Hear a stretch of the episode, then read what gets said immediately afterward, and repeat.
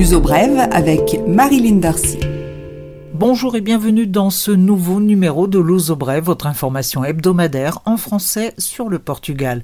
Les secrétaires d'État au champ, ou plutôt dans des villes de province, le gouvernement a décidé de délocaliser les services de trois secrétariats d'État, les cabinets de la valorisation de l'intérieur, de l'action sociale et de la préservation de la nature et des forêts vont s'installer à Bragança, Guarda et Castelo Branco dans cet ordre. Il s'agit en fait d'extensions ministérielles les sièges resteront à Lisbonne. Cette proximité avec les régions qui ont réellement besoin de l'attention des pouvoirs publics centraux était prévue par le nouveau gouvernement socialiste.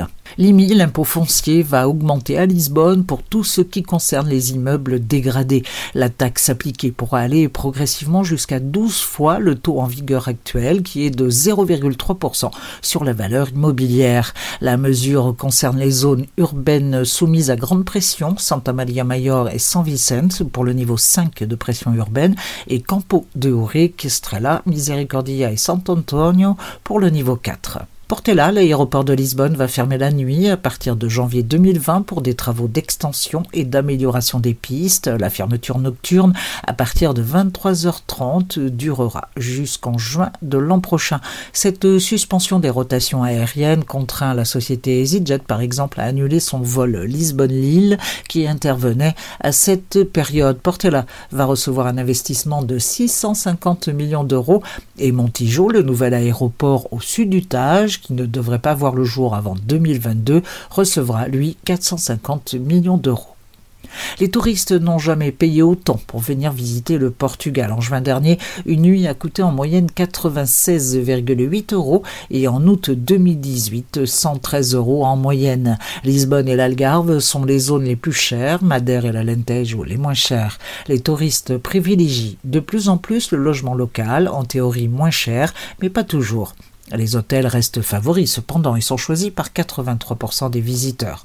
La disparition cette semaine du chanteur et poète José Maria Branco, à l'âge de 77 ans, victime d'un AVC.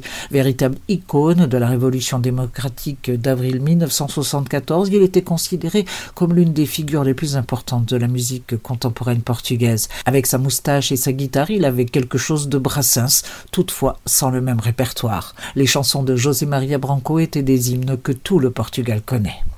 La page entreprise, le groupe TAP, la compagnie aérienne portugaise en perte de vitesse, elle affiche un déficit de 119 millions d'euros au premier semestre de l'année 2019, presque autant que l'ensemble de l'année 2018.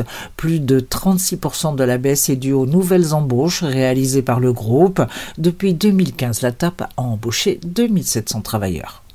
Fin des trottinettes en Algarve, les deux sociétés Cirque et Voy, qui opéraient à Faro et Portimont, ont cessé l'exploitation des véhicules électriques individuels. Le système de location partagé était en vigueur depuis l'été, mais l'expérience n'est pas rentable selon ces entreprises.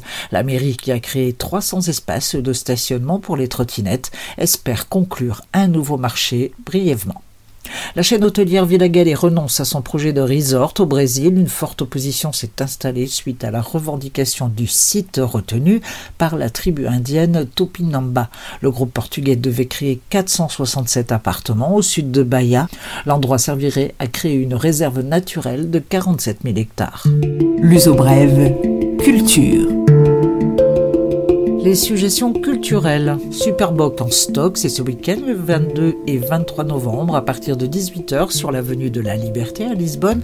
Une cinquantaine d'artistes invités qui vont se produire dans 10 salles, parmi lesquelles le Coliseo dos Recreios, mais aussi un bus. Prix des billets 50 euros. Genre musical qui n'a rien à voir, les musiques anciennes. Le festival Fora do Lugar s'installe à Indania Nova du 22 novembre au 7 décembre. Des sons anciens venus de Finlande, de Syrie et de Portugal, entre autres. Mais le Fora do Lugar, littéralement hors des sentiers battus, propose aussi toutes sortes d'activités, des promenades aux ateliers, expositions et aux activités pour enfants hors des sentiers battus à Indania Nova dans le nord-est du Portugal. Un festival spécial tatouage du 29 novembre au 1er décembre au Altis Arena au Parc des Nations, le Lisbon Tattoo Rock Fest. C'est un ensemble de concerts, d'expos, d'ateliers et la présence de quelques 300 tatoueurs. Tout ceci assorti d'un prix meilleur tatouage et meilleur dessin quotidien. Le titre d'accès pour l'ensemble de l'événement est de 25 euros, 10 euros une seule journée. Impossible de la manquer, l'exposition consacrée à Harry Potter. Elle est installée dans le pavillon de Portugal au Parc des Nations. L'exposition reprend l'histoire et les divers scénarios proposés dans les films, huit ans après la fin de la saga Harry Potter. S'essayer au Kiddish, écouter le chapeau parlant langue portugais, prendre le train pour Hogwarts, entrer dans la petite maison de Hagrid, l'exposition partie de Chicago a déjà visité de nombreux pays. Les fans adorent et les curieux s'amusent. Harry Potter, l'exposition restera en place jusqu'en avril 2020.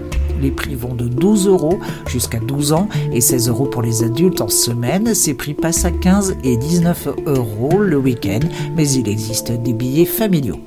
Ce numéro de Louzo Brève est maintenant terminé. Je vous retrouve la semaine prochaine avec grand plaisir. D'ici là, une très très bonne semaine à tous.